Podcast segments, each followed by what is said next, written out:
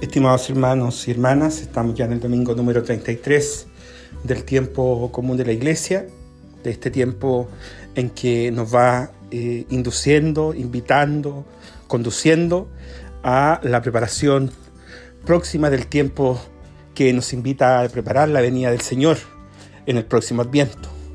La celebración de Cristo Rey que se acerca viene a coronar este año litúrgico para abrirnos paso a la esperanza, para abrirnos paso a ese momento, a esa circunstancia, a esa situación espiritual y litúrgica que permite el cambio de la realidad, que permite enfrentarnos a un mundo nuevo, a una realidad nueva con la venida del Hijo de Dios. Esperanza que este año en particular es tan necesaria por las circunstancias que necesitamos y que nos invitan a cada uno de nosotros a vivir, circunstancias sanitarias, circunstancias sociales, circunstancias económicas y tantas otras momentos o realidades que nos impelen a ser hombres y mujeres que viven de la esperanza.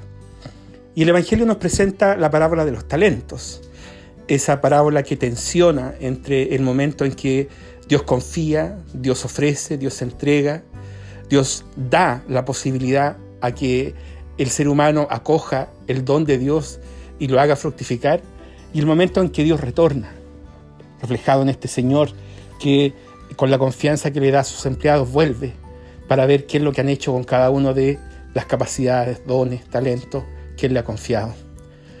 En sentido estricto, el talento es una moneda, es una moneda, es un agente comercial de la época de, Jesús y antaño, antes de Jesús, que se utilizaba precisamente para generar comercio, para, generar inversión.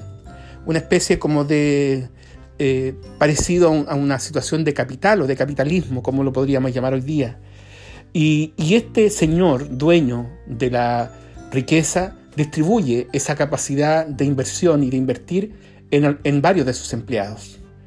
A uno les confía más, a otros menos, según dice el relato, las capacidades que cada uno tiene de poder hacer fructificar lo que se les da.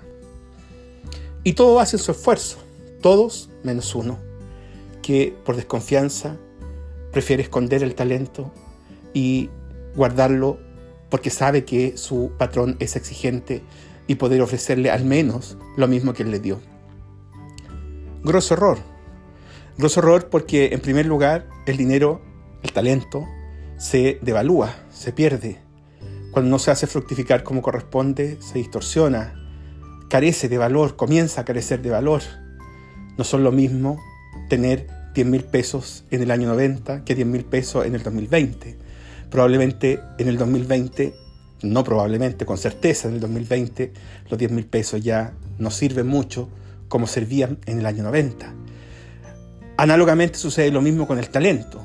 No saco nada con esconder un talento para eh, asegurar de alguna manera eh, el no enfado del patrón si finalmente, haciendo la analogía de la parábola por supuesto, si finalmente ese talento y esa moneda se devalúa. ¿Qué es lo que hay que hacer? Hacerla fructificar. Y hacerla fructificar significa arriesgarse. Hacerla fructificar significa predisponerse a un camino distinto, a una vida nueva. Y esa vida nueva supone un riesgo, pero un riesgo que no es ingenuo, un riesgo que no está basado en la mera ilusión. Es un riesgo que está constituido sobre la base de aquella realidad que ha sido depositada, confiada por otro. Ese otro es el Señor. El Señor que derrama sus talentos entre sus trabajadores para que lo hagan fructificar o haciendo la analogía de la parábola, el Señor Dios, que derrama sus talentos, que confía sus talentos, pero de los cuales nosotros no somos dueños, sino que es Él quien determina precisamente nuestros talentos, hace fructificar los talentos en la medida en que colaboramos con Él y le devolvemos, si somos hombres y mujeres de esperanza, de riesgo, con capacidad de invertir nuestro tiempo y nuestra dedicación según el querer de Dios, para hacer fructificar esas realidades que Él nos ha confiado.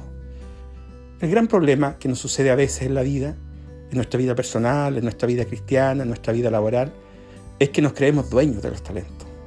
Es que aseguramos nuestra vida con los talentos. Y evidentemente todos tenemos talentos distintos y capacidades distintas también. Cuando esas capacidades y talentos se eh, aprovechan o se orientan exclusivamente para el bien personal, o buscando la conveniencia personal, o en donde yo puedo ganar más eh, favor o no, dependiendo de dónde quiero invertir, evidentemente que en el fondo no estoy siendo hombre o mujer de esperanza, hombre o mujer de riesgo, hombre o mujer que se aventura a un camino en donde yo no soy el dueño, sino que ese dueño es otro. Por eso la fe nos muestra y nos invita a vivir esa realidad de esa otra realidad que, del cual el dueño es otro también, que se llama Jesucristo. Cuando uno quiere manejar la vida, cuando uno quiere asegurar la vida a la pinta de uno, por muy legítimo que esto pueda ser el humano, eso de alguna manera nos aleja de las características propias de la esperanza. De la esperanza que vienen, repito, a florecer en el tiempo de Adviento que viene, de la esperanza que es parte de la vida cristiana de un modo esencial, por algo es virtud teologal, de la esperanza que se asemeja y se analoga a la fe y a la caridad. Jesucristo nos invita no solamente a cuidar los talentos, sino también a hacerlos fructificar. Y hacerlos fructificar supone que hemos entrado en su dinámica, hemos entrado en su camino, nos hemos dejado llevar por su invitación. Ojalá que podamos ser hombres y mujeres de riesgo, hombres y mujeres que no anden buscando asegurar la vida, hombres y mujeres que no anden haciendo trucuñuelas o negociaciones particulares para ver dónde, en qué momento o en qué circunstancia yo puedo resultar mejor favor, con mejor favor o más favorecido o más favorecida. La idea es hacer el camino de Dios, porque finalmente Él es el dueño de la viña y Él es quien nos confía los talentos. Él es el que nos da la administración de los mismos, porque sabemos bien por la propia experiencia de la vida que la vida misma, aquella que se nos ha confiado, se nos puede ir en un segundo, pero aquel que la sostiene nos abre nuevas posibilidades en la medida en que nos animamos a caminar en la esperanza que Dios nos da. Que tengan todos un buen domingo una excelente semana.